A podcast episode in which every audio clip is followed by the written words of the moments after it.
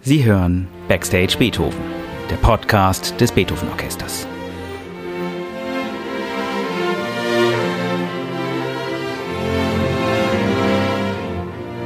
Heute mit Tilman Böttcher.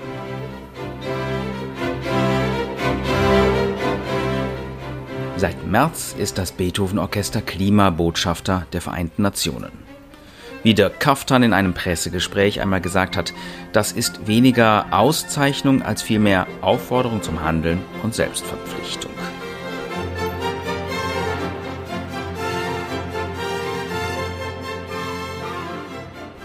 Was bedeutet das fürs Beethoven Orchester? Was aber auch bedeutet es für unser Publikum?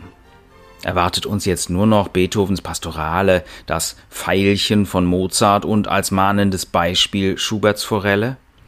Stellen wir den Strom für die Bürocomputer ab sofort her, indem wir Fahrradpedale unter unseren Bürostühlen installiert haben? Auf diese und ähnliche Fragen möchte ich immer wieder in den nächsten Podcasts eingehen. Vielleicht haben ja auch Sie Fragen zum Thema Klimabotschafter? Wenn ja, schreiben Sie sie mir an info at beethoven-orchester.de.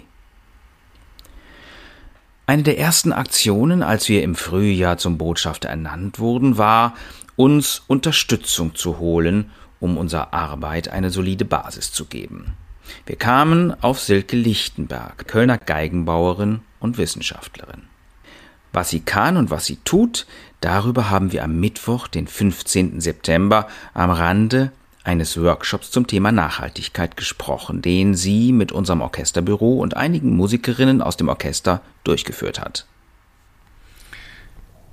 Liebe Silke, das Beethoven Orchester ist zum Klimabotschafter der Vereinten Nationen ernannt worden. Heißt das, dass das Beethoven Orchester ab jetzt nur noch die Pastorale spielt und alle Musikerinnen nur noch mit dem Fahrrad zur Arbeit kommen dürfen?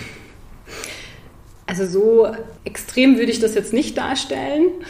Es gibt sicherlich Positionen, die genau sowas zumindest mit dem Fahrrad zur Arbeit zu kommen erwarten würden. Aber man muss das immer in den Kontext setzen und es muss immer zu der aktuellen Situation passen.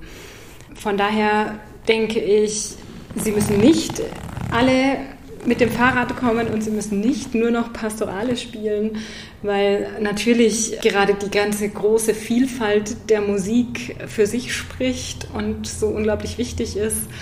Und was Mobilität und den Weg zur Arbeit angeht, muss man sich immer die Situation jedes einzelnen Musikers anschauen. Und es ist ein Kollektivprozess. Und insofern muss man jeden da mitnehmen, wo er startet und dann gemeinsam schauen, wie man sich auf den Weg begeben kann, das Ganze nachhaltiger zu gestalten. Dass Klimabotschafter mehr heißt als Umweltschutz, da kommen wir sicherlich gleich im Verlauf des Gesprächs nochmal zu, denn es geht ja da auch um die 17 Nachhaltigkeitsziele der Vereinten Nationen. Aber vielleicht jetzt zunächst mal, ähm, du arbeitest im Moment mit uns, mit dem Beethoven Orchester zusammen was machst du für uns und wie kommst du dazu? Im Moment arbeite ich mit dem Beethoven Orchester zusammen daran, ein Nachhaltigkeitskonzept für das Orchester zu erstellen und zu erarbeiten und im Prinzip zu definieren und herauszufinden, in welcher Art und Weise und wie das Orchester sich auf den Weg machen möchte, also ein Klimabotschafter. Und, Was heißt das ähm, praktisch? Das heißt praktisch, dass wir uns natürlich auf der einen Seite tatsächlich die Nachhaltigkeit des Orchesterbetriebes anschauen, also die Betriebsökologie, was so das Erste ist, was man verbinden würde, wenn man Nachhaltigkeit hört und in aller Munde ist, wenn man an die CO2-Emissionen denkt. Aber es geht weit darüber hinaus. Eben gerade die Verknüpfung mit den Nachhaltigkeitszielen beinhaltet so viel mehr als nur über CO2-Emissionen zu sprechen. Kannst du, kannst du für diejenigen, die das nicht wissen, in 30 Sekunden zusammenfassen, was ist denn das, die Nachhaltigkeitsziele der Vereinten Nationen? Die Nachhaltigkeitsziele der Vereinten Nationen sollen einen Rahmen abstecken, der allen Menschen auf der ganzen Welt, und das ist unterschiedlich zu vorangegangenen, zum Beispiel zu den Millennium Goals, setzen soll, der ein menschenwürdiges, und gutes Leben abstecken soll und gleichzeitig innerhalb der globalen Grenzen der Ökosysteme, die wir haben. Mhm. Also jetzt so gut leben wie möglich und aber die Erde und die Gesellschaften, die darauf leben, so weiterbringen, dass auch die nachfolgenden Generationen genauso gut oder vielleicht sogar besser leben können, als wir das tun.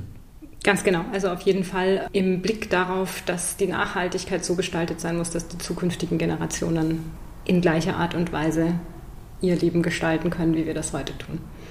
Wenn du da mit uns, mit dem Beethoven Orchester zusammenarbeitest, äh, wieso kannst du das? Was machst du sonst im Leben? Ich bin momentan Doktorandin und arbeite an der Nutzung von Hölzern und insbesondere Tropenhölzern im Musikinstrumentenbau und habe mich in diesem Zusammenhang auf der einen Seite mit den Themen Ressourcenmanagement und Umweltmanagement intensiv beschäftigt, den Beziehungen zum globalen Süden und auf der anderen Seite der Verknüpfung zur Kultur und auch unserem europäischen Kulturerbe, wo die klassische Musik auch eine ganz zentrale Rolle spielt. Wie kommst du zu dieser Verbindung? Das finde ich spannend, dass du sag, auf der einen Seite Musikinstrumente, Musikinstrumentenbau, auf der anderen Seite Umweltschutz. Der Hintergrund dahinter ist, dass ich ähm, in meinem ersten Beruf Geigenbauerin bin und aufbauend auf dem Geigenbau mich dann mit Energie- und Umweltmanagement und Ressourcenmanagement beschäftigt habe und so die beiden Perspektiven zusammengebracht habe. Mhm. Du hast gesagt, dieses, was man jetzt im ersten Nachdenken vielleicht bezeichnen würde als, ja, das, das Beethoven-Orchester beschäftigt sich jetzt mit Umweltthemen. Das heißt also, auf, äh, drucken wir auf ökologischem Papier, äh, wie kommen wir zur Arbeit, wie viel Strom verbraucht das Orchester und so weiter. Dass das äh, ja aber nicht alles ist innerhalb dieses Themenkanons. Was für Themen gibt es, mit denen du dich beschäftigst, wenn du jetzt eben für das Beethoven-Orchester arbeitest? Ich beschäftige mich darüber hinaus ganz besonders über, darüber, wie man durch, über und mit der Musik die Nachhaltigkeitsziele, also diese ähm, Bereiche, die im Gleichgewicht bleiben sollten, um unsere Ökosysteme zu erhalten und eine gute Gesellschaft und ein gutes Leben zu ermöglichen, wie diese kommuniziert werden können, auch nach außen. Das bedeutet, ich überlege mir, wie man diese abstrakten und manchmal nicht so ganz greifbaren Aspekte der Nachhaltigkeit auch in der Kunst sichtbarer machen kann und nach außen kommunizieren kann. Hm, auch ja diese, diese 17 Nachhaltigkeitsziele kann man ganz einfach googeln. Die sind ja auf den ersten Blick auch nicht so wahnsinnig sinnlich jetzt, wenn man eben dieses Blatt so vor sich sieht. Und äh, wie bringt man das jetzt aber mit Musik zusammen? Da gibt es ganz verschiedene Möglichkeiten. Das eine ist, dass man sich auf der einen Seite anschaut, welche dieser Nachhaltigkeitsziele werden durch Kompositionen und die Musik an sich thematisiert und transportiert. Da denke ich ganz plakativ an Kompositionen, die das Thema Wasser thematisieren und damit ganz eng verknüpft sind mit dem Nachhaltigkeitsziel, das Leben unter Wasser zu erhalten oder das Leben an Land. Da denke ich an die Biodiversität und an das, wofür Natur an, an sich steht als Inspiration für die Musik. Sorry, wenn ich da einmal kurz unterbreche, weil wir hatten ja vorhin schon diese Frage, ist das jetzt alles nur Klima- und Umweltschutz? Nee, ist es ja nicht. Und ich finde es sehr spannend, dass es da ja eben auch diese anderen Ziele gibt, wie Gleichberechtigung der Geschlechter, Verringerung des Ungleichgewichts, der Ungleichheit auf der Welt und so weiter. Sind das Themen, die du auch in deine Arbeit hier direkt mit einbeziehst? Auf jeden Fall, ganz zentral. Das ist dann genau der Punkt, wenn es über die Musik dann hinausgeht, dass man auf der einen Seite überlegt, wie können Formate gefunden werden, die eben genau dem äh, mehr Gleichheit ermöglichen und dem den Ungleichheiten entgegenwirken oder eben mehr Gendergerechtigkeit ermöglichen und auf der anderen Seite den Blick zu öffnen in die Klassik, in das Orchester. Welche Themen sind Themenbereiche der Nachhaltigkeitsziele, wo man vielleicht auch innerhalb des, des eigenen Orchesters näher hinschauen kann, was jetzt nicht nur bedeutet für das Beethoven-Orchester Bonn, sondern auch für die Klassik an sich, in der zum Teil man noch nicht in allen Bereichen und überall davon sprechen kann, dass es eine Gendergleichheit gibt oder dass es keine Ungleichheiten geben würde. Und da besteht eine Aufgabe darin, genau da äh, zu schauen, welche Aspekte gibt es wo man näher hinschauen kann und wo man auch in den eigenen Ablauf oder da einfach Themen dann aufgreifen kann und damit thematisieren und nach außen tragen kann. Hm. Könntest du Best Practice Beispiele von anderen Orchestern nennen, vielleicht ein oder zwei, wo genau dieses nach außen tragen von Themen mustergültig durchgeführt wird?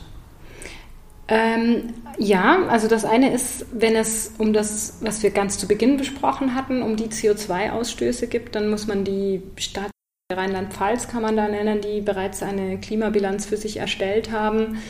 Und wenn man jetzt in die Kommunikation nach außen geht und gerade auch der Nachhaltigkeitsziele, dann kann man da die Oper Sydney nennen, die ganz gezielt auch die Nachhaltigkeitsziele thematisiert, nach außen trägt und ihre eigenen Aktivitäten den Nachhaltigkeitszielen zuordnet und da Querverbindungen herstellt. Hm, und wie du im Vorgespräch gesagt hast, gerade auch nicht nur den Klimazielen, sondern eben auch Zielen, die gerade mit gesellschaftlicher Ungleichheit, mit Bildung, mit, mit Geld, mit all diesen Themen zu tun haben und dadurch eine Veränderung auf viel umfassenderer Basis anstoßen, als das allein nur mit den direkten Umweltschutzzielen möglich wäre, oder? Ganz genau. Also im Prinzip greifen sie auch diese so wichtigen sozialen und gesellschaftlichen Aspekte auf, die Teil der 17 Nachhaltigkeitsziele sind und die eben so weit mehr bedeuten als jetzt die reine Nachhaltigkeit, weil es eben auch um gesellschaftliche Veränderungen geht, um Transformationsprozesse und darum eben in dem Fall auch eine Veränderung der Wahrnehmung in der Gesellschaft anzustoßen. Und das wird in Oper Sydney auf verschiedenen Ebenen gemacht. Beispielsweise versuchen sie, was in Australien dann einen ganz besonderen Schwerpunkt hat, die Einbindung von Aborigines zu erhöhen und überhaupt auch für die indigene dortige Bevölkerung eine andere Wahrnehmung anzustoßen und sie anders einzubinden. Was mir jetzt noch im thematischen Bereich eingefallen ist, ist ein sehr spannendes musikalisches Projekt, was bei uns dieses Jahr äh, Ende der Saison auf dem Plan stehen wird, wo es darum geht, dass man äh, in einem Musikstück sich fragt, wie sieht das mit den Jahreszeiten aus? Und zwar wirklich auf musikalische Art und Weise. Wie waren die Jahreszeiten früher? Wie sind die Jahreszeiten heute? Und da also wirklich auf eine künstlerische Art sich dieser Fragestellung nähert, noch bevor man einen Satz darüber gesagt hat, ist eigentlich künstlerisch schon unglaublich viel ausgedrückt in diesem Fall. Da würde ich ganz gern anknüpfen, es gibt die Kommunikation der Inhalte, die Kommunikation dessen, was wir machen. Es gibt aber auch, hast du gesagt, das Hinterfragen dessen, was im, sagen wir mal, im weitesten Sinne klassischen Musikbetrieb im Moment noch gang und gäbe ist. Könntest du da vielleicht noch mal ein bisschen konkreter in Beispiele gehen? Ja, da, da fällt mir vor allem auf, was natürlich immer noch eher die Ausnahme ist anzutreffen, sind Dirigentinnen, die ein, ein Orchester dirigieren und was auch ganz deutlich zu sehen ist, wenn man sich die Programmatik und die Programmplanung von klassischen Orchestern ansieht, dass ein ganz geringer Anteil nur Kompositionen von Komponistinnen sind. Und die Analyse kann dann noch weiter geführt werden, dass man auch da das aufsplittet in den Anteil diverser ethnischer Hintergründe. Sehr auffallend ist dann, dass es ein ganz geringer Anteil an Colored People sind, die da weder im Bereich der Komposition beitragen und, oder auch im Bereich der Musiker, die präsent sind überhaupt im Orchester. Das ist ein ganz spannendes, aber eben auch schwieriges Thema, weil es in vielen Aspekten schon lange vor den Orchestern ja ansetzt, inwieweit Menschen mit solchen Hintergründen an die Klassik herangeführt werden, einen Zugang finden, überhaupt die Möglichkeit haben, ausgebildet zu werden und deswegen natürlich dann auch weniger präsent im Klassikbetrieb sind. Und auf der anderen Seite man eben hinterfragen muss, gibt es Strukturen, die eben auch es erschweren, dass solche Menschen Zugang bekommen. Und das kann man eben da alles auch nochmal hinterfragen und sich genauer anschauen und sich damit dann auseinandersetzen. Als letzte Frage, Wir sind Klimabotschafter geworden Anfang dieses Jahres und werden uns mit dem Thema beschäftigen, werden äh, versuchen, da auch das Orchester weiterzubringen, auch vielleicht als Beispiel für andere, die überlegen, wie können wir in diesem Bereich arbeiten. Hm, was würdest du sagen, ist in Bonn gut und was sagst du macht auch Hoffnung, gerade eben hier für uns beim Beethoven Orchester? Also ich sehe unglaublich viel Potenzial in der Art der Projekte, die sowieso bisher schon durchgeführt wurden. Da denke ich an das Projekt, das ähm, mit Don Bosco in Kolumbien durchgeführt wurde. Aber ich denke vor allem auch an die Young-Serie, also in den Bereich der Kinder- und Jugendkonzerte und Bildung und dem Beitrag zur Bildung und den ganzen Projekten, die in dem Bereich stattfinden. Ich sehe unglaublich viel Potenzial mit den Musikern und dem Generalmusikdirektor Dirk Kaftan zusammen da irgendwie diese Energien zu bündeln, um, um das voranzubringen. Und es macht mir ganz stark den Eindruck, dass dieser UN-Klimabotschaftertitel ein, ein Window of Opportunity ist. Eine Möglichkeit, unglaublich viel daraus jetzt zu machen. Und da sehe ich definitiv, die, dass das auch so wahrgenommen wird von denjenigen, die da ähm, Dinge in Bewegung setzen möchten und dass da viel, viel möglich ist. Ja, ich würde sagen, danke herzlich und packen wir es an. Ja, vielen Dank.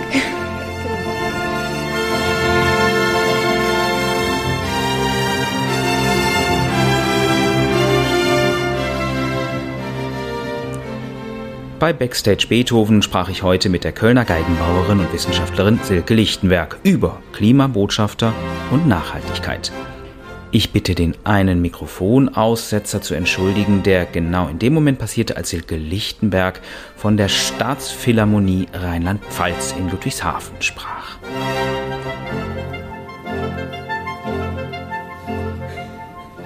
Die inspirierenden Initiativen aus Sydney finden Sie, wenn Sie folgende Begriffe googeln. Sydney Opera House und Global Goals. Das war Backstage Beethoven.